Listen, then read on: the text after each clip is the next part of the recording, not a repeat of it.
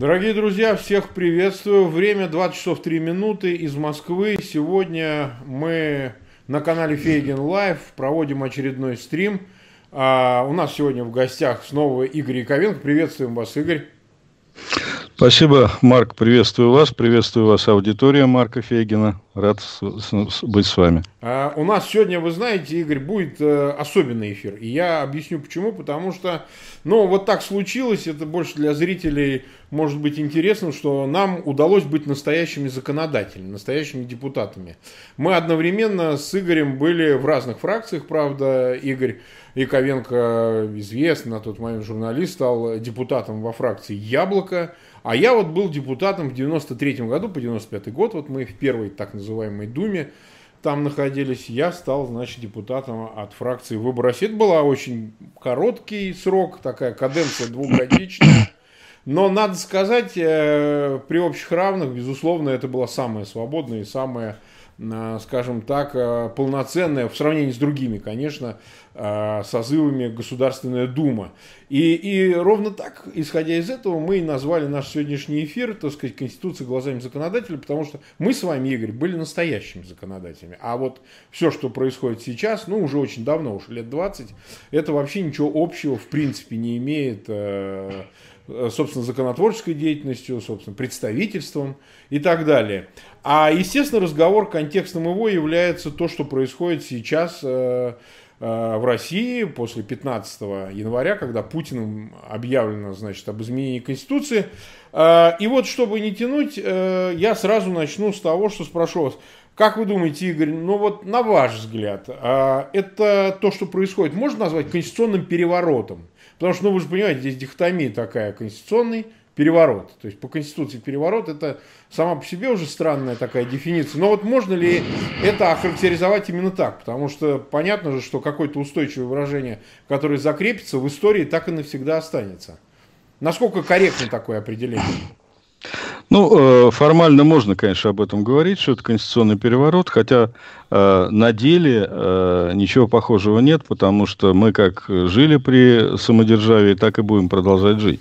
И на самом деле Конституция, которая была принята в 1993 году, 12 декабря, она действовала очень недолго, а потом ее начали убивать, ну и, в общем, на сегодняшний момент она фактически не действует, а, то есть в основных своих параметрах. И поэтому действует что-то совершенно другое. А, там есть совершенно другие статьи, типа того, что а, Путин это Россия, Россия это Путин, вся власть исходит от Путина и так далее. То есть я даже шуточную такую конституцию написал, вернее, не шуточную, а реальную, ту, которая действует, она содержится, состоит из девяти статей вот в таком вот духе, да, границы России не кончаются нигде и так далее. То есть, э, ну, в общем, в, в, этом все духе.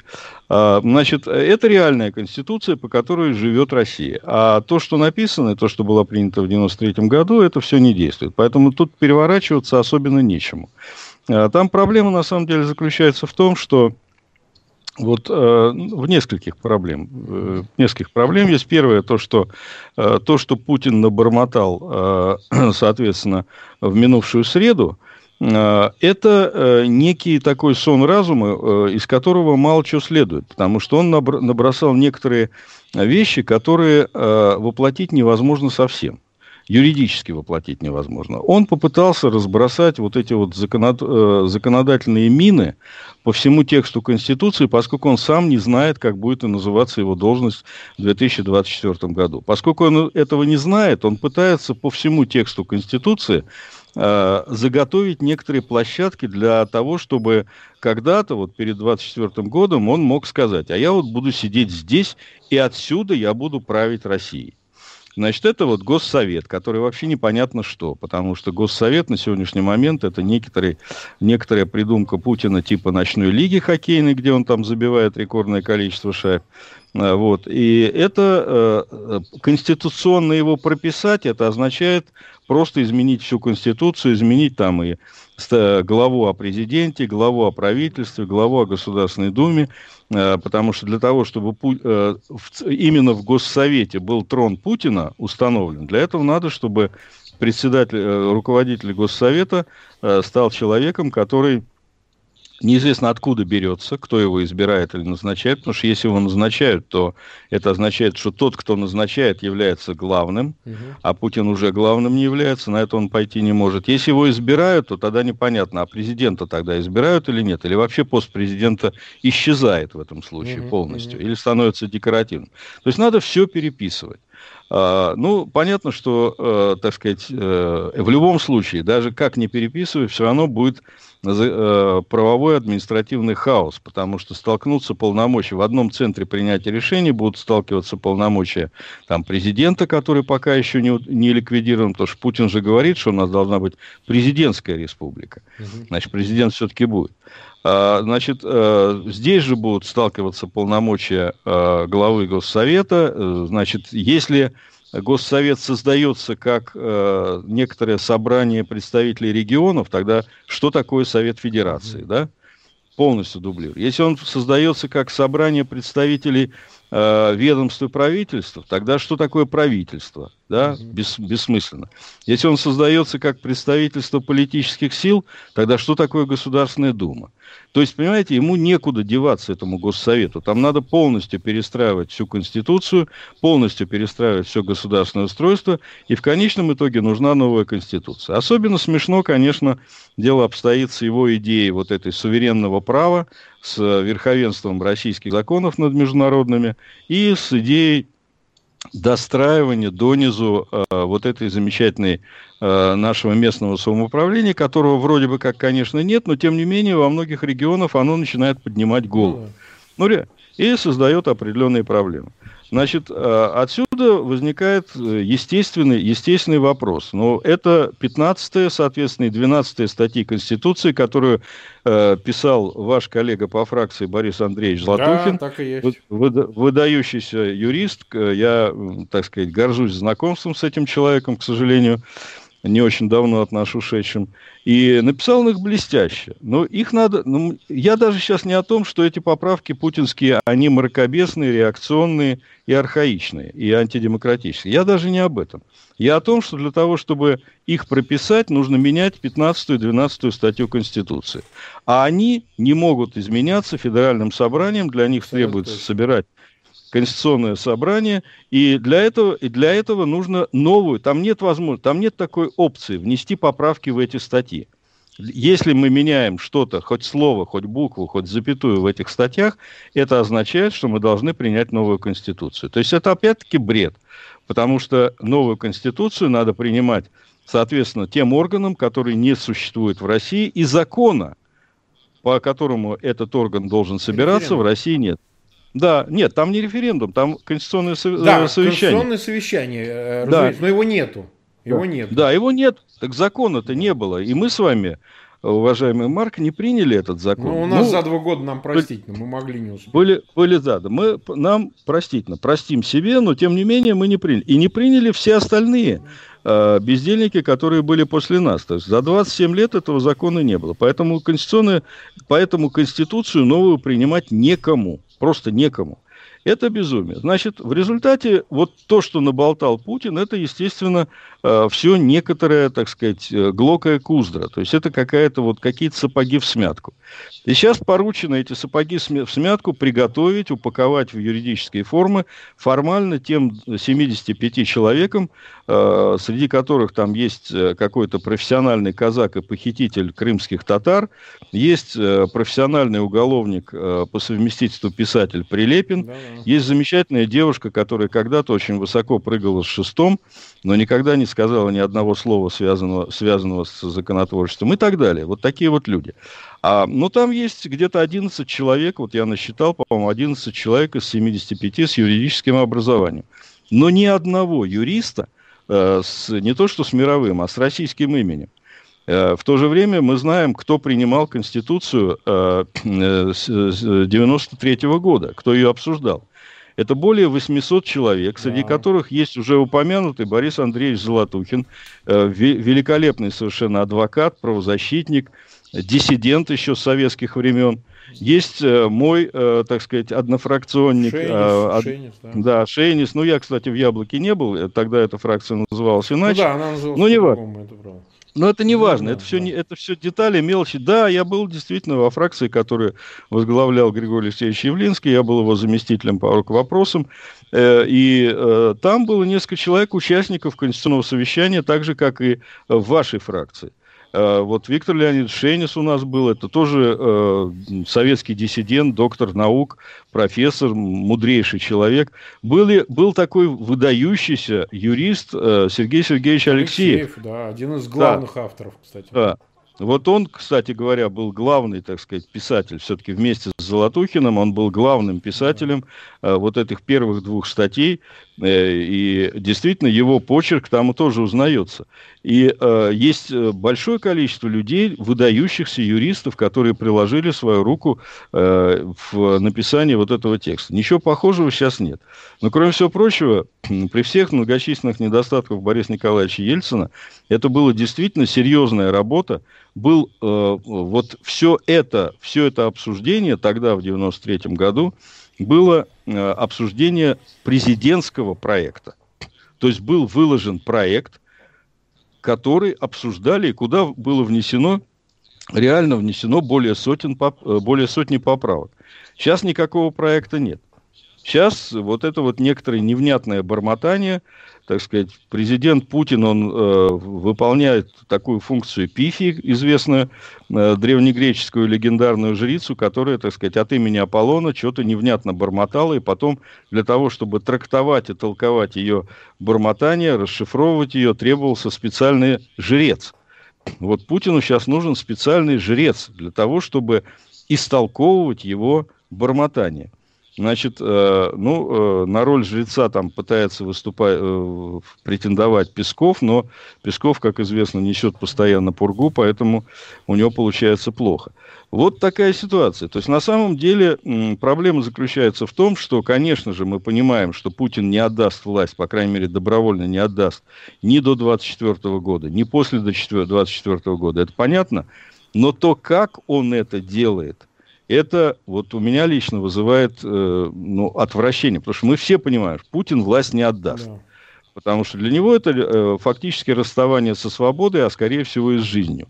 Значит, э, но э, вот что называется, э, подробности отвратительны. Угу. Мы понимали, что это, что это так и будет, но э, уж очень противные детали. То есть вот, ну и вот то, как это сделано, и та невнятица, и вот эти, состав этих 75 человек, ну, все это, это, это просто оскорбление, которое было ну, очередная пощадь. Не первое, конечно. Проблема на самом деле в нас, проблема в том, что мы все это терпим. Вот с моей точки зрения, это серьезная проблема. Вот вернемся еще немного к Конституции 93 -го года. Действительно заострим внимание на следующем. Ну, понятно, мы говорили об этой собранном под президентский проект конституционный, который и без того готовился. Там действительно много и других юристов были, там и Шахрай в то время был такой небезызвестный, э, так сказать, видный государственный чиновник, который потом вошел, так сказать, возглавил фракцию пресс и так далее. Там были э, множество людей, действительно высокопрофессиональных юристов. Я у некоторых из них потом защищал кандидатскую диссертацию, был такой академик Новоселов, тоже покойный. Ну, много чего было, но все-таки принимали на референдуме. Ни у кого не возникало даже, а, хотя дискуссии некоторые были по этому поводу, между прочим, но, но, но сразу это было отрезано. Конечно, только референдумом. Референдум, если бы не принял, я напомню, что 12 декабря 93 одновременно с референдумом выбирали Государственную Думу. И если бы, например, я помню, тогда это обсуждалось активно, не приняли бы а, Конституцию, то Дума государственная повисала. Ее бы были готовы распустить немедленно, потому что ну, нету основного закона, на основании чего она будет действовать. И э, сомнений в том, что это было бы сделано так, в общем и целом не было. Хотя все было в ППХ, буквально в октябре, 3-4 октября имели место события, связанные с Верховным Советом, и вот уже, так сказать, 12 декабря выборы. Так сказать, э, с одной стороны, кто-то обвинял в поспешности и так далее, но все-таки сам факт того, что Конституция принималась на референдуме, не вызывал ни у кого сомнений. Смотрите, что объявляют они. Вот эта рабочая группа с Клишесом и этой компанией, э, с Шестом и, значит, э, писателей всяких там непонятных, всяких казаков и так далее. Они объявляют, что не позже 1 мая мы проведем всенародное, добровольное, Игорь, добровольное голосование. Это что за форма такая? Вот давайте это обсудим, так сказать, как вообще соотносится референдум, в котором, ну, понятно, какие есть требования, там 50% явки, больше 50% проголосовавших и так далее, и какое-то всенародное добровольное голосование. Это что вообще и как? Ну, вот на ваш взгляд. Ну, э, для начала, Марк, давайте мы себя Э, э, обезопасим от упреков. Uh, упреки могут заключаться в том, что uh, в 1993 году, 12 декабря, uh, формально проводился не референдум, а всенародное ну, они голосование. его так называли, но... Нет, нет, да. нет, нет, одну секундочку. Мы, мы с вами... Слушайте, ну, я же сейчас э, просто хочу, чтобы мы себя оградили от упреков. Так там говорят, Оба. что и союз, союзный съезд депутатов тоже не назначал дату проведения. Нет, нет, да. нет одну секундочку. Это, это важная история. Дело в том, что, понимаете, вот здесь я хочу подчеркнуть разницу. А, Борис Николаевич Ельцин не мог собрать, э, объявить референдум, потому что референдум по закону Российской Советской Федеративной Социалистической Республики, а тогда такие законы действовали, да, значит, он мог собираться, созываться только э, съездом э, народных депутатов или Верховным Советом, которые по уважительным причинам сделать этого не могли. Значит, э, поэтому был, при, был принят э, Ельцинский указ да. о специальный указ, который четко говорил, на самом деле это был, конечно же, да. по сути, это был референдум, вне всякого сомнения. Он проводился по жестким законам референдума. Ну, назывался всенародное голосование. Точка. А, то есть, по сути, это был, конечно же, референдум. Назывался так по понятным причинам, потому что Ельцин, что называется, принял тогда страну в состоянии Советской соци... э, Федеративной, э, э, Российской Федеративной Социалистической Республики. Поэтому все с нуля. И это проблема начала, э, которая всегда подразумевает некоторый хаос. Значит, теперь, что касается вот этого э, кошмара, который э, собирается э, провести Путин э, и, э, так сказать, примкнувший к нему Клишес и там э, прочие Памфиловы, и вот угу. вся эта обслуга. Да. Э, там, э, ну, ничего похожего нет, потому что действительно они собираются э, провести э, некий э, социологический опрос, причем опрос не э, в духе Гэллопа, а в духе, э, значит, нашего ВЦИОМа Федоровского. Угу. То есть э, опрашивать будут тех, кто хочет, тех, кто не хочет, не придет. Как это будет правильно? То есть совершенно очевидно, что, э, причем, что самое отвратительное, значит, даже в рамках нормальной, но я здесь уже как социолог, у меня душа возмущается, социологическая моя, потому что они же собираются все эти поправки включить в, э, в, в этот э, опрос пакет. Да, скопом. Он специально То об этом сказал, Путин. Понимаете? Причем бред заключается в том, что, ну вот я, например, ну как, ну социолог любой нормальный понимает, что шкала, в которой говорится о том, что ты за то, чтобы э, вам получить э, добавку к зарплате в количестве 100% зарплаты и за то, чтобы вам одновременно э, ввести смертную казнь, ну, так нельзя опрос проводить. Нельзя в пакете. Вот это вот э, пакетное соглашение, вот это вот пакетный опрос, это безумие полное. Ни один социолог, я уж не говорю о, рефер... о том, что референдум так нельзя проводить. Потому что э, рефер... на референдум должны выноситься отдельные вопросы. Ну, То есть ты хочешь, ты хочешь, чтобы у нас, э, например, так сказать, э, местного самоуправления не было? Ну, хоти на здоровье, может, кто-то хочет. Пожалуйста, голосуй за. А тебе одновременно еще навязывают, чтобы ты не мог э, в Страсбургский суд обращаться. Да, то есть пакетом ты должен и за это проголосовать.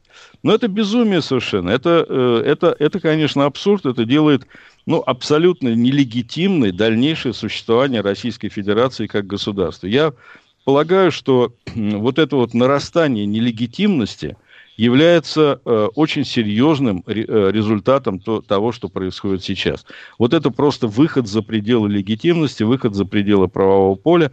Какое-то время это все, конечно, будет продолжать существовать, но я думаю, что сравнительно в историческом плане недолго. Так, э, вернемся еще раз. Э, вот э, с одной стороны, Конституции 93 -го года и перекинем мостик вот к его заявлениям о том, что у нас остается президентская республика, э, да, значит, и те варианты изменения Конституции, которые он озвучил, Путин на 15 января.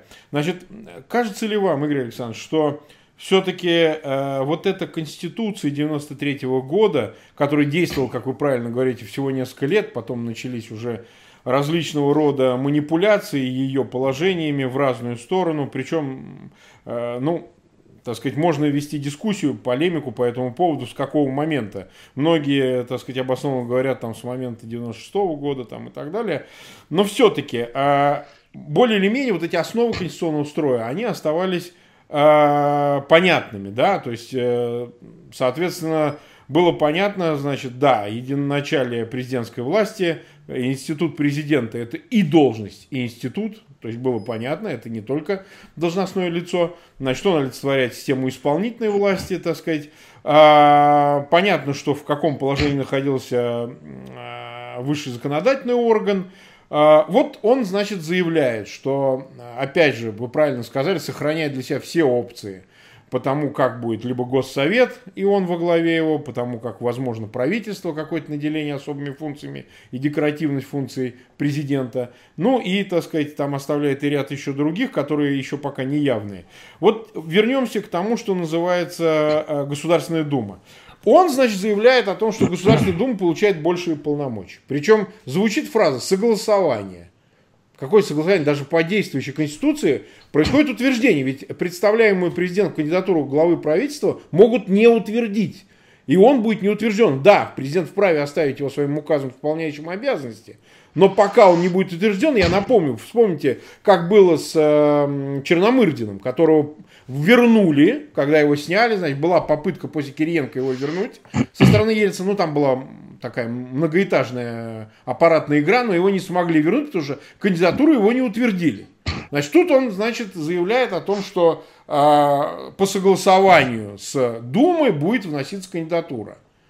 Что предполагает это согласование и для чего вообще все это делается, и насколько в этом во всем, значит, ну, чтобы потешить то ли самолюбие, то ли показать некий баланс системы и так далее. В этом участвует нынешняя декоративная это Государственная Дума. На ваш взгляд, вот э, роль законодательного органа, так сказать, в этой системе, значит ли это, что э, Государственная Дума и без того обнуленная э, за эти годы, она может цепляться вот за возможность того, что ей дадут какие-то полномочия, и это может вызвать интерес к выборам то ли сентября 2021 года, а, участие в выборах в них. Или же, как говорят, уже чуть ли не осенью проведут новые досрочные выборы. Вот с этими новыми полномочиями Государственной Думы. Изменится что-то для законодательного органа? Открывается, в кавычках, окно возможностей, какой-то, так сказать, возможность для, для нового участия, какого-то способа каким-то образом проникнуть в этот законодательный орган для независимой какой-то части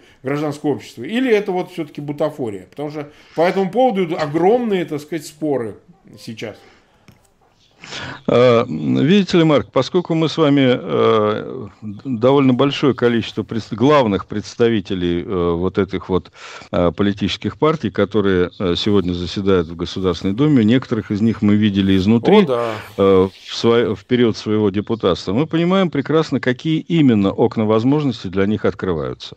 Я полагаю, что повысится, так сказать, несколько капитализация Э, лидеров и э, руководителей политических партий, которые находятся в Думе. Э, то есть, ну, скажем, лидер ЛДПР, скорее всего, получит еще дополнительные здания к своему, так сказать, ну знаменитому институту цивилизации, расположенному по адресу Ленинский проспект, дом 1. То есть, количество квартир, которыми он владеет, и его сын владеет, тоже может увеличиться несколько, ну и так далее. То есть, вот такого рода изменения, конечно, произойдут, потому что переговорные позиции и лидера ЛДПР, и лидера Коммунистической партии Российской Федерации, и лидера Справедливой России, а, они, безусловно, усилятся. Безусловно, усилятся. То есть их разговоры э, со Старой площадью, они будут носить, э, ну, более э, решительный характер. То есть, ну, понятно, что ничего они не изменят, но, тем не менее, э, они, в общем, каким-то образом могут э, требовать больше для себя, больших уступок, больших, э, там, ну, все, все их свечные заводики, они будут э, повышать свою ценность, свою стоимость. Это понятная история. Значит, что касается возможности для независимых кандидатов проникнуть в Государственную Думу, ну, теоретически такие возможности есть в штучном порядке. То есть пара-тройка человек может э, с краешку на задних скамейках э, присесть там. Э, это нельзя исключить, и, в общем, это никому ничего не мешает. Ну, кому мешал э, наш общий знакомый э, Гудков, когда э, сидел на задней скамье в Государственной Думе? Да, это было хорошо, это было приятно. Иногда можно было слушать э, нормальный человеческий голос, э, так сказать, в, вот в этом здании на охотном ряду. Но более, более чем... Это было эмоционально приятно. Какая-то польза от этого, безусловно, была, но микроскопическая. Поэтому вот э, отдельные человекообразные существа, которые проникнут э, на, в здание на охотном ряду, они в целом картину, конечно, не изменят. Это, это, это так сказать, поле забетонировано намертво. Э, я не говорю, что не надо там принимать участие. Да, это вопрос о, принятии, о том, надо, не, не надо принимать участие в выборах.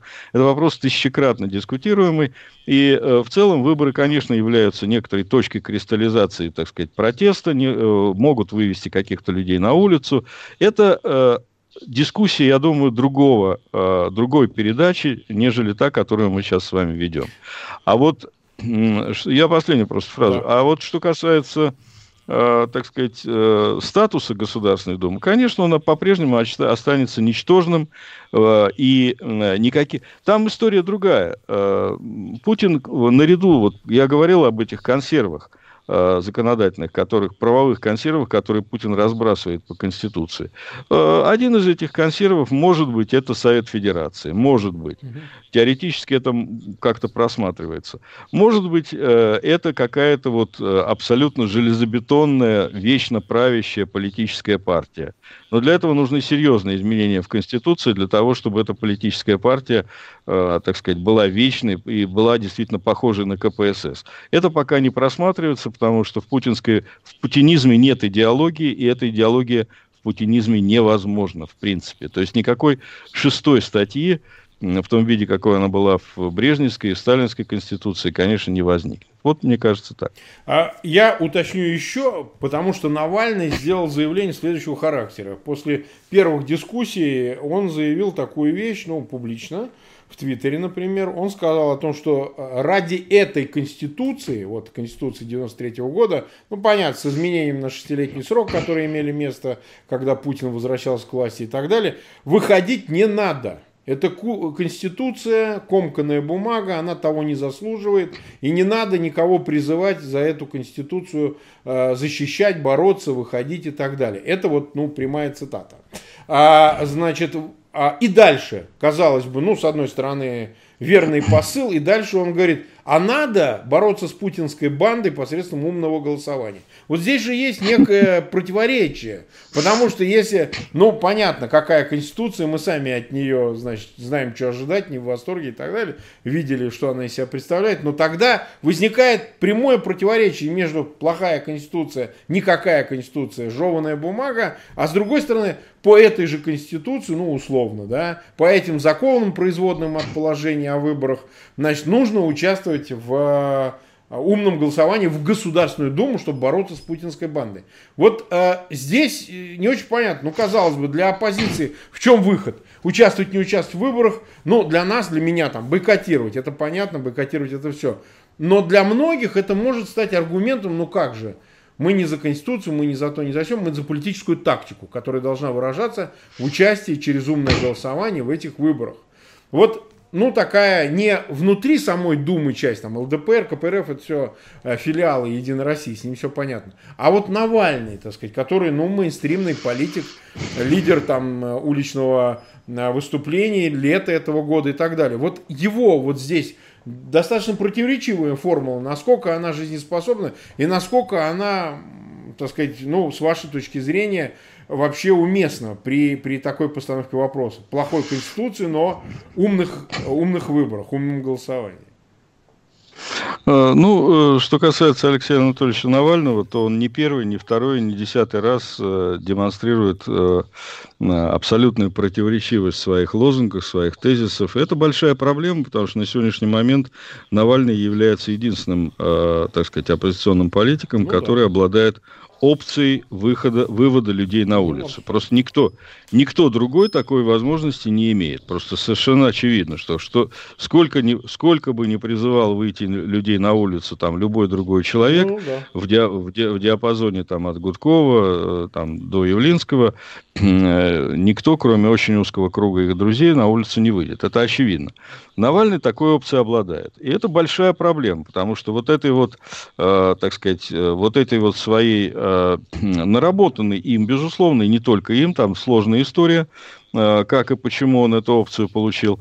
Э, тут есть и его заслуга, и не только его. А, но вот э, он этим пользуется ну, разумно с точки зрения своего политического эгоизма, что, в общем, нормально, но э, довольно сильно во вред э, общему протестному движению. Почему во вред? Потому что совершенно очевидно, что если мы сейчас не протестуем против... Ну, мы действительно вот эти вот плевки в свою, вот эти 75 плевков в своей физиономии в лице 75 вот этих клоунов, которых Путин назначил писать для нас Конституцию, вот этой невнятицы, вот этого бормотания, которое он выдает за конституционные поправки, а, он, в принципе, нанес пощечину всем разумным людям в России. Потому что это все будет тем законом, вот эта невнятица будет тем законом, по которым нам предлагается жить. Значит, а, проблема заключается в том, что а, вот если ты не предлагаешь не протестовать против этого, прямо призываешь, ну, у Навального много сторонников, значит, что это означает? Мы с этим согласны? Или нам вообще наплевать, по какому закону мы будем жить? Тогда совершенно непонятно, какого черта мы идем в Государственную Думу или собираемся избираться в тот орган, который, так сказать, будет на основе этой Конституции существовать. То есть здесь явно противоречие в одной голове. Я понимаю, что достаточно большое количество сторонников э, Навального, его так называемых фанатов, его фан-клуба, они будут, при, они будут принимать, тут один очень умный человек, э, так сказать, философ по образованию, написал, что совершенно неважно, какую консервную банку привяжет Навальный э, к хвосту Единой России. Нам надо поддерживать его в любом его начинании. Да? Ну, вот это желание оказаться в консервной банке именно Навального мне глубоко чуждо и противно примерно в той же степени, в какой э, путинская конституция, да, и вот весь путинизм в целом. Поэтому это жалко. Я могу сказать, что очень жаль, что так получилось, что вот человек, который является ну, одним из, ну, сегодня единственным лидером протеста, который может э, контролирует уличную активность, ведет себя таким образом. Это плохо, это беда. Это одна из нескольких проблем, которые фактически парализуют протестное движение. Да, э, тогда поговорим вот все-таки действительно о 15 статье Конституции, которая часть 4, если говорить конкретно. Значит, она звучит так, что э, значит, э, международные нормы и обязательства государства имеют э, преимущественное, превосходное значение, доминирует над нормами национального права. Что это предполагает? Что из этого вытекает? Да? Значит, из этого вытекает как минимум признание России верховенства вот этого, не только юрисдикции ЕСПЧ, потому что все вот говорят только об ЕСПЧ, а на самом деле это касается там от э, Гамбургского трибунала по морскому праву, по которому, напомню, принимались решения относительно Керченской ситуации в Керченском проливе освобождения моряков, которых все равно не освободили, а их обменяли. То есть за них отдали 35 на 37 7 сентября. Вот мой подзащитный Сущенко также уехал домой, так сказать. Но это не решение, не выполнение было решения суда. Это было де-факто, значит, обмен. Вот. Это стокгольмский, стокгольмский арбитраж, по которому ряд исков проигран, в том числе Украине, по «Газпрому». Это в том числе Международный суд ООН. Вот многие, где вот, знаете, идет по иску Украины рассмотрение. Оно на долгие годы, конечно, но по нему, так сказать, там обеспечительные меры принимались, обязательства России, значит, по Крыму и по Донбассу. И Россия эту юрисдикцию, во всяком случае, точно признавала и участвует в этих судах. Ну, не говоря уже о всяких там третейских судах и так далее, и так далее. То есть, эта норма, которую они хотят отменить, она предполагает гораздо более широкое применение, если она будет из Конституции изъята. Почему? Потому что Конституционному суду Российской Федерации по закону о Конституционном суде уже даны полномочия принимать к рассмотрению решения судов международных в той части, которые, значит, э, противоречат основному закону. Но это было положение э, закона, а здесь речь уже идет о конституционном положении. Ну, понятно, основной закон более важный, он является базовым по отношению к нормам э, законодательства. То есть, на ваш взгляд, сразу ли получит применение, если они 1 мая проголосуют, как-то акцептуют эту историю, как будет обстоять дело вот со всеми этими проблемными для Москвы, для Кремля, решениями как международных судов, в юрисдикциях разных, да, международных, ну, это называется универсальная юрисдикция. Когда, так сказать, Россия должна исполнять, причем по большей части а, обязательства, которые приняты еще в 90-х годах были. Ну, например, вступили в Совет Европы в 98-м, это не Путин вступал, а это, так сказать, еще до него было сделано. Но, на ваш взгляд, насколько быстро и насколько утилитарно в своих интересах они будут действовать э, по поводу изменившегося вот этого положения Конституции и насколько будут игнорировать, они и так все игнорируют, но станет ли хуже, на ваш взгляд? Потому что мы затронули эту тему, но надо немного в нее, Игорь Александрович, углубиться, потому что не все понимают, все как-то э, ошарашены этим, потому что одно дело заявляет Бастрыкин и призывает к этому, а мы дальше еще поговорим о моратории на смертную казнь. Он, кстати, тоже вытекает из членства в Совете Европы. Если ты из него вышел, то, соответственно, так сказать, ну, точнее, а, принял такое положение, то ты, в принципе, можешь от моратория и отказаться. Поскольку это, вдруг Конституционный суд опять же разъяснит, по Конституции Российской Федерации противоречит а, основному закону наличие а, этого моратория по шестой статье. Ну да, право граждан на смертную казнь, конечно, будет э, выше рассматриваться, и я не сомневаюсь, что э, всенародное голосование, которое проведет, так сказать, кто-нибудь там, либо Панфилова, либо Федоров, оно покажет, что граждане очень хотят смертной казни. Да. Это, это совершенно, совершенно очевидно. Вот здесь, я думаю, что будет большинство голосов реальное. Э, я полагаю, что, отвечая прямо на ваш вопрос, э, станет ли хуже и как быстро они начнут пользоваться вот этим вот э, верховенством российского права, игнорированием международного закона, международного права, я думаю, что это все будет ситуативно, это все будет по, в порядке поступления.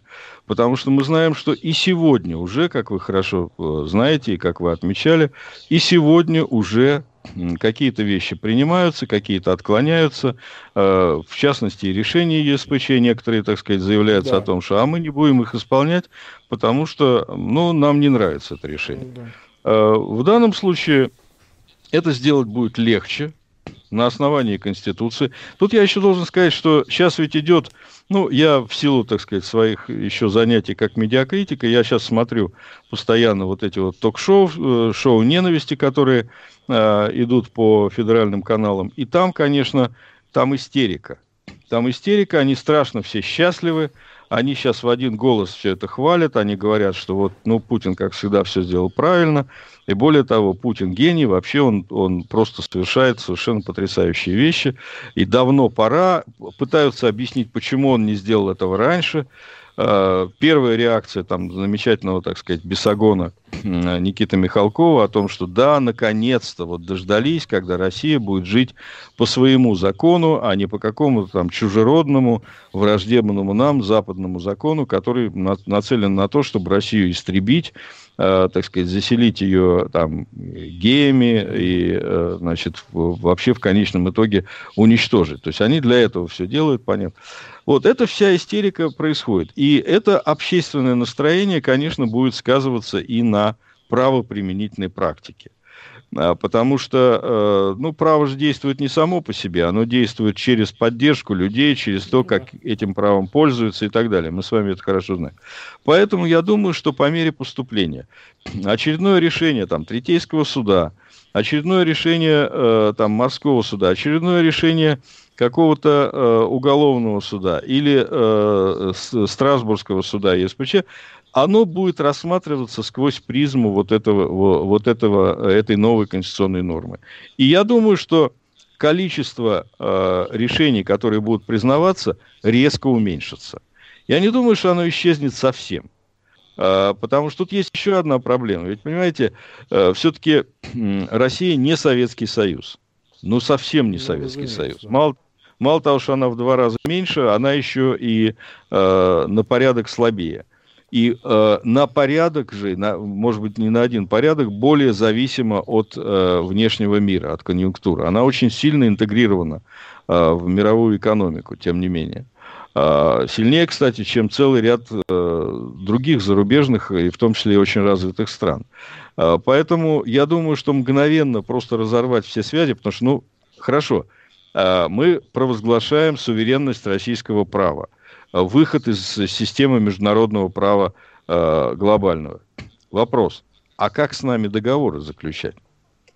А как заключать с нами договоры? Да, как с нами поскольку вообще нет гарантии делать? обязательственности. Да. Понятно, что э, Россия всегда кидала, э, кидает и кидать будет. Но одно дело, когда она кидает вопреки своему э, праву, а другое дело, когда она имеет формальные права. Ну, как Советский Союз. Просто объявил, что а мы не будем выполнять обязательства э, предыдущего правительства. Просто не будем платить по долгам. И сейчас та же самая ситуация. Если у нас российское право имеет приоритет перед международным, следовательно, возникает вопрос для любого инвестора, для любого э, партнера, торгового, финансового, коммерческого, а как с нами иметь дело? Э, что это будет означать? Это будет означать э, реально резко то, что ну, мы, конечно, не при, э, вообще Россия не э, превратится окончательно в черную дыру, с которой никто не будет иметь дело. Этого не будет. Слишком большая страна. Но переговорные позиции России резко ухудшатся. То есть, э, ну, условно говоря, если там э, условная прибыль от э, сегодняшних контрактов для зарубежного инвестора, для зарубежного партнера, там, ну, от фонаря назову цифру, там, предположим, 10% прибыли, да, то сейчас они будут просить 50%, потому что это компенсация рисков закидалова. Извините за такой вот юридический язык. А, то есть это будет означать резкое ухудшение а, международной конъюнктуры для России персонально. И это будет означать резкое ухудшение уровня жизни в России. Вообще, в целом, все это, я думаю, что все последствия вот этого вот э, конституционных инициатив Путина россияне очень, чувств, э, очень жестко почувствуют на собственном кармане, на собственном холодильнике, на собственном кошельке. И это в какой-то степени будет э, способствовать тому пробуждению, которое, так сказать, э, уже идет активно, потому что отношение к путинскому режиму, оно скачкообразно ухудшается. Об этом свидетельствуют и многочисленные поражения путинских ставленников, и многочисленные, э, и то, что Единая Россия сегодня надела маску, она не выходит под открытым, э, под своим брендом, она выходит как независимый. И то безумное пре преимущество дизлайков над лайками, которые под каждым путинским выступлением. Вы понимаете, ну когда на порядок больше дизлайков, чем лайков, несмотря на то, что пытаются каким-то образом это компенсировать, Э, методом, так сказать, э, всяческих накруток. Да, но тем не менее это факт. И это, да, но это, это совершенно очевидная вещь. То есть на самом деле э, э, так, так называемый тест на таксиста, такси, таксист как э, тест, как показатель. То есть э, если раньше любой таксист начинал говорить, как Путин здорово сделал этих э, пиндосов и э, прочих, так сказать, э, наших врагов, то сейчас любой таксист тебе говорит, какой Путин сволочь. Вот это, это важная история. И это будет скачкообразно увеличиваться. И эти инициативы путинские, они, конечно, будут способствовать э, ну, ускорению завершения путинского режима. Так, а теперь э, чисто по тактике еще, для того, чтобы э, у нас возникло понимание, поскольку идет большая дискуссия по этому тоже поводу, все-таки ваше мнение тоже представляет интересно для нашей аудитории. А вот. Я, кстати, оговорю, что у нас уже 2000, почти 500 человек э, в прямом эфире одновременно и 521 лайк. Я прошу, ребята, ставьте тоже лайки, не скупитесь и по возможности по ходу раскидайте ссылки на наш эфир везде в аккаунтах в своих социальных сетях, в группах, где вы стоите, ну, чтобы нам еще поднять, так сказать, просмотры и так далее. Я хотел поговорить о правительстве. Вот смотрите, опять э, в очередной раз, так сказать, некий развод – а, по которому, значит, Медведев вроде поменен на, на Мишустина, Э, ну, супчик такой обычный, как всегда, коррупционной составляющей. Еще и вот Браудер, я вот почитал, написал о том, что он много чего наделал ФНС, прикрывая, значит, э, э, преступления, связанные с Хермитадж и убийством Магнитского. Ну, в общем, ничего нового. Для нас он как бы понятно, что из себя он представляет. Но вот э, вся эта пертурбация сейчас, на ваш взгляд, Игорь Александрович, она может свидетельствовать о том, что вот это ускорение аж в 2020 году, да, хотя до 2024, казалось бы, полно времени, Зачем бы было бы это все делать, так сказать, чем бы это вызвано? Ну, я риторически, конечно, об этом говорю. Но все-таки это свидетельство того, что ну, система хочет себя э, обезопасить задолго-долго, когда дойдет до этой точки бифуркации в 2024 году. Ну, вот смысл менять Медведева на, Гир... на Мишустина, ну, не было никакого. Так сказать, э, можно было менять, можно не менять. Ни э, последствия пенсионной реформы на это никак не влияют, ни, э, скажем так, э, тут сам Медведевское окружение продавливало, значит, кидал через телеграм-каналы, что якобы он был не согласен якобы с этими. Это вообще смешно. Но, но а, отыгрывает, потому что ему же надо ездить к себе на Фазенду туда, в Италию, в Тоскану. То есть он должен где-то так, ну, Тимаковский чисто развод, я думаю. Вот, и так далее. Но для э, Путина-то чем здесь мотив? Потому что должность зама Совет Безопасности, ну, это такая же ни о чем, как, впрочем, и постпремьера Медведева тоже ни о чем.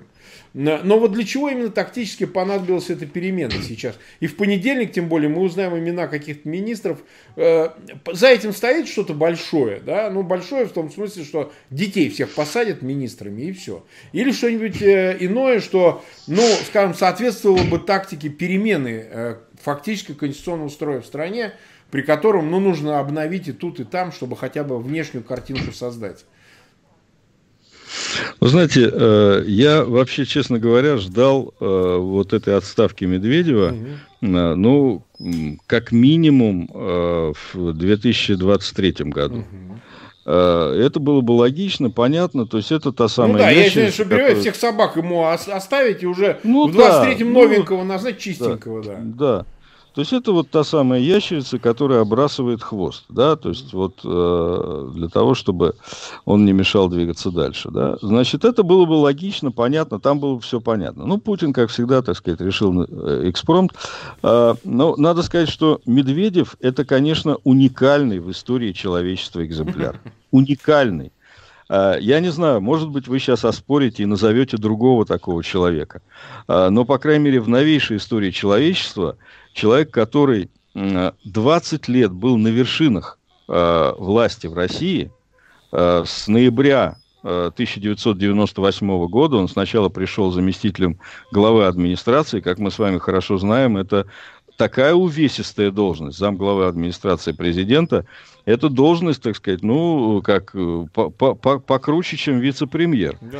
А, значит, очень увесистая должность. Потом он был э, главой администрации, потом он был э, даже главой правительства э, много лет, потом даже 4 года посидел в кресле президента. Э, и этот человек за все эти 20 лет не собрал ни, одно, ни одного... У него нет... Вот что такое команда Медведева, да? Все понимают, что такое команда Шойгу.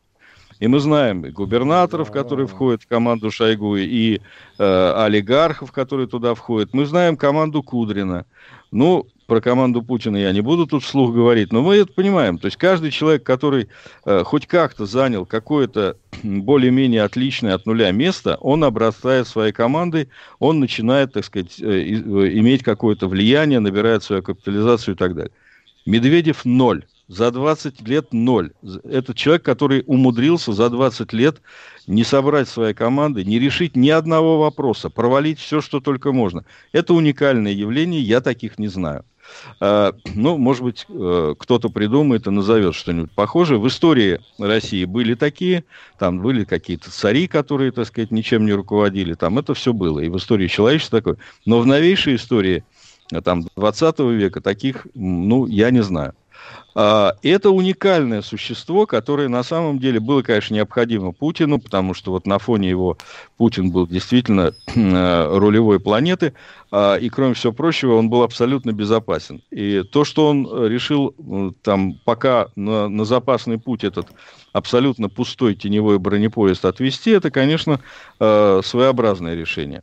Э, ну, единственная причина, по которой мне, которая мне хоть как-то приходит в голову, это то, что вот эта абсолютная никчемность э, человека во главе правительства, она стала представлять серьезную угрозу для э, все-таки экономики. Ну, хоть как-то экономикой надо рулить. Угу. Кто будет рулить экономикой? Из администрации президента это делать довольно сложно. Это вот доставание левого уха через правое плечо. А, полная экономика в очень плохом состоянии в России. И поэтому, э, ну, то, что Мишустин, э, он, э, понятно, он варюга, он преступник, это ясно, но он, конечно, на 10 порядков сильнее, как управленец, как менеджер, который, так сказать, в состоянии, по крайней мере, командовать подчиненными. Это силовик, который командует подчиненными. И, кроме всего прочего, как человек, который накопил за 10 лет пребывания в должности главы ФНС, накопил компромат на всех чиновников в России – а поскольку мы с вами знаем, что в условиях российской власти собственности каждый чиновник, каждый ну, депутат, разумеется. каждый сенатор имеет свой свечной заводик, а, мы понимаем, что э, в этих условиях, конечно, иметь крючок, иметь компромат на всех из них для главы правительства, это э, хороший бонус э, для Путина. И второе, это то, что поскольку все-таки этот персонаж, он достаточно э, значительно сильнее, чем Медведев, то ему обрезали его статус. То есть теперь он уже под, э, там, должен, так сказать, э, ну, фактически он себе не может министров назначить. То есть он вообще лишен возможности собирать свою команду. Поскольку он сильный, значит, ему решили подрезать поджилки. То есть таким образом уменьшается его возможность э, становиться самостоятельной фигурой. Ну, здесь все более-менее логично. Мне в этой ситуации вот, э, совершенно непонятно, почему так рано. Ну, наверное, ситуация в экономике еще хуже, чем я предполагаю. Потому что они, они конечно, э, располагают э, теми данными, которыми я, например, не располагаю. Видимо, катастрофа слишком близка, чтобы можно было по- по-прежнему держать абсолютно пустое место на таком посту. Вот только это объяснение мне в голову приходит. Все остальные, мне кажется, не, нерабочими. Ну да, э, я почему и хотел это уточнить, потому что я тоже, я, я-то вообще скорее держусь той точки зрения, что этот вопрос решался исходя уж точно не из личностей, не из персоналей. То есть вот надо Медведева отвести, спасти тебя от чего-то, пусть пересидит или там ну, еще что-то. Тут многие начали тут выдумывать, что он будет Э, в Совете Безопасности, где Патрушев секретарь, э, руководить якобы реформой силовых органов, что дурь какая-то. Нет, но это, это, это очень смешно. Не, но это, это бол... некоторые начали тут задвигать это. Возможно, тоже за денежки в телеграм-каналах продвигать это все. Нет, я, я помню людей, э, я даже знаю лично людей, которые считали, что Медведев, вот его четырехлетка Медведевская, это будет действительно э, демократия, либерализм, свобода лучше, чем не свобода, и даже, что Медведев, может быть, своим указом отста- отправит Путина да. в отставку и станет... Я лично знаю таких людей, это очень было смешно, вот, э, ну, это правда смешно. Не, вы знаете, мы можем еще это простить, когда это первый раз, в 2008 его избрали, и кто-то какие-то там надежды вызывал. Мы можем это отнести к, ну, некой, так сказать, э, благостности их, надеждам на лучшее, из, из лучших побуждений, что называется. Но когда уже ну, прости... все было и сейчас это повторять, ну... Нет, про простите, Марк, ну надо все-таки, понимаете, когда люди, которые такое говорят, называют себя политологами, О, ну, да. надо все-таки надо все-таки кредитную историю как-то смотреть, надо просто, просто реально смотреть, что это за человек, что он делал, ну, Белков, какие решения Бел. Белковский об этом много говорил, о втором сроке Нет, ну, Медведева тема, тема, тема Белковского это отдельная тема. Отдельно, это, согласен. Да, это очень, очень смешная тема. Да.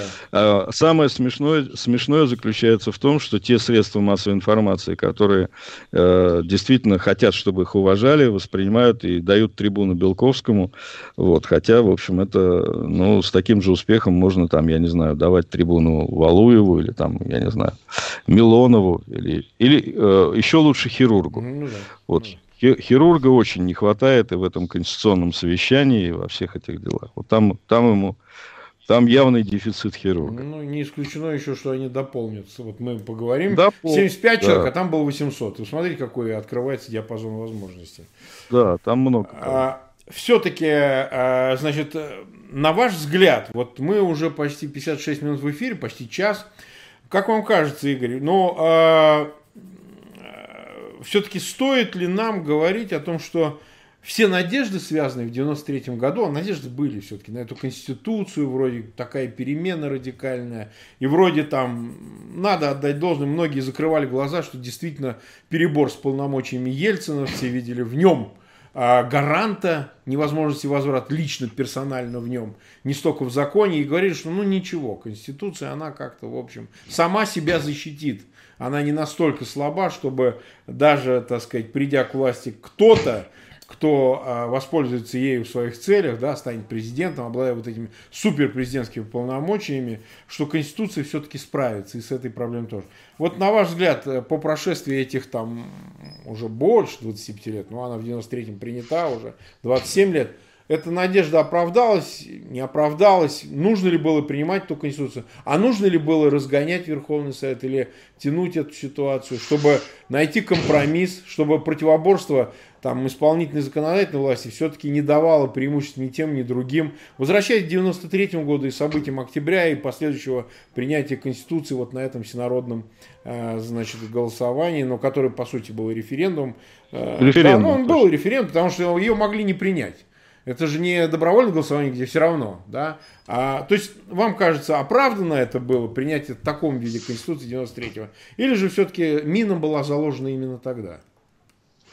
Ну, вы задали сразу два фундаментальных вопроса. Ну, а вы на, на, один я, на, один, на один вопрос я отвечу категорически, а на второй э, с большим трудом. Значит, что касается э, ошибки, которая совершенно стопроцентно, с моей точки зрения, была совершена, э, когда э, была заложена вот эта мина суперпрезидентства, потому что действительно э, Конституция 93 -го года, она, по сути дела, сводится, что, что касается центра власти, она сводится к тому, что президент в Российской Федерации может все.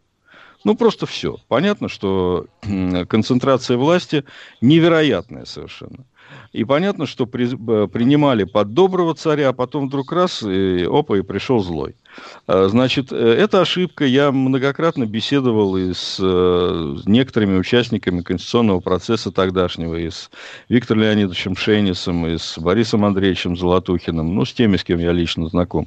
И я говорил о том, что, господа, вы совершили ошибку. Ошибку еще тогда – еще тогда, до, Ель, до путинских времен. Это была ошибка. Ошибка понятная, ошибка простительная, потому что, ну, понимаете, опять-таки, понять это не значит простить, ну к сожалению. Поэтому ошибка, конечно, была. Это было вот, э, обжегшись на э, молоке вот этой вот все, э, всевластия Верховного Совета красно-коричневого, э, стали дуть на воду, на демократическую воду. Это была стопроцентная ошибка. Ну, что делать? Да, умные люди иногда тоже ошибаются. Значит, я, мне лично это было ясно тогда. Не потому что я умнее, но просто потому что я был дальше от центра принятия решений, я был э, более свободен, ме, в меньшей степени вовлечен вот это, в это противостояние. Это совсем не потому, что я такой сообразительный, а они вот были. Они были вовлечены вовлечены в это противостояние с Верховным Советом. Поэтому для меня здесь вопрос очень простой. Что касается стрельбы, ну, прямо скажем, холостыми болванками в адрес, танковыми в адрес Белого дома и всего этого разгона и так далее, здесь более сложная история.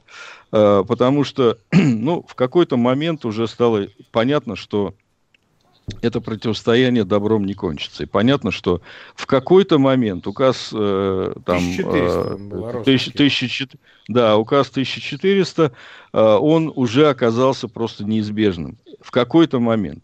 До этого, конечно, были совершены ошибки. Конечно, э, нужно было взаимодействовать. Ну, просто, понимаете, это было революционное нетерпение.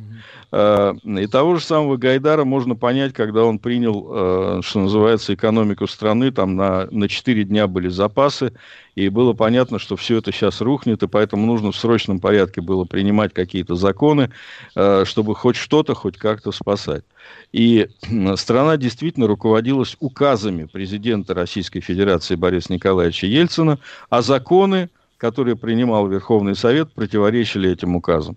Э, были ли шансы на то, чтобы каким-то образом все-таки парламентскими методами договориться, перетащить на свою сторону большинство Верховного Совета? У меня на этот вопрос нет ответа. Я э, неплохо знаком с э, достаточно большим количеством депутатов Верховного Совета того еще созыва, Верховного Совета РСФСР, и я думаю, что все-таки вот реформаторскому крылу, ельцинскому крылу этого Верховного Совета э, не хватило э, терпения и усилий, направленных на то, чтобы перетащить на свою сторону вот этих вот, э, так сказать, депутатов, многие из которых красно-коричневые, но были вполне нормальные люди, которые были подвержены этому популизму. Э, не знаю. Вот э, ответа на этот вопрос окончательно у меня нет. Э, я просто видел, как это революционное нетерпение, оно же на, на наших глазах было. Ну как многие говорили, что нет, эту гадину надо раздавить, надо все это э, уничтожить и так далее. Ну да, раздавили. Она возродилась. То есть это, это, это, это беда. Вот, э, ну, история не знает сослагательного наклонения, и задним умом мы все крепки, и, в общем, вот это вот э, позднее осмысление того, что произошло, оно всегда бывает немножко, ну, чуть-чуть при всем нашем желании быть честным, оно всегда немножко отдает лицемерие. Понимаете? И поэтому вот э, я сам говорю, я чувствую какой-то привкус лицемерия на своих губах, когда я говорю, что ну надо было там как-то с ними. Ну, поди поработай с Хасбулатовым, ну, да. да? Иди сейчас поработай с Хасбулатовым, да, вот с таким, каким он был тогда. Иди поработай с Рудским. Да, вот как? Вот как с ним работать? Там мозгов нет совсем. Там, там просто между ушами там пропасть, руины. И таких там было много. И насколько, насколько можно было все-таки их переломить, ну, не знаю. Я думаю, что все-таки шансы были. Но насколько, вот, не знаю, слава, слава богу, что мне не пришлось решать эту проблему тогда. Ну да. Ну что же, спасибо за диалог, Игорь Александрович. Мы час беседовали в эфире. Я прошу всех зрителей обязательно ставьте лайки, обязательно, так сказать, э, ссылки на этот эфир. Нас почти 300 было на пике, вот сейчас больше 3000 а, значит, зрителей, пожалуйста, раскидайте ссылки на этот эфир везде, где только можете. Мы заинтересованы в том, чтобы его максимально посмотрели. Еще раз спасибо всем огромным зрителям, спасибо, Игорь. Надеемся, что в этом уже наступившем 2020 году у нас найдутся еще поводы, чтобы встретиться и поговорить. Удачи спасибо. вам. Всего доброго. Спасибо.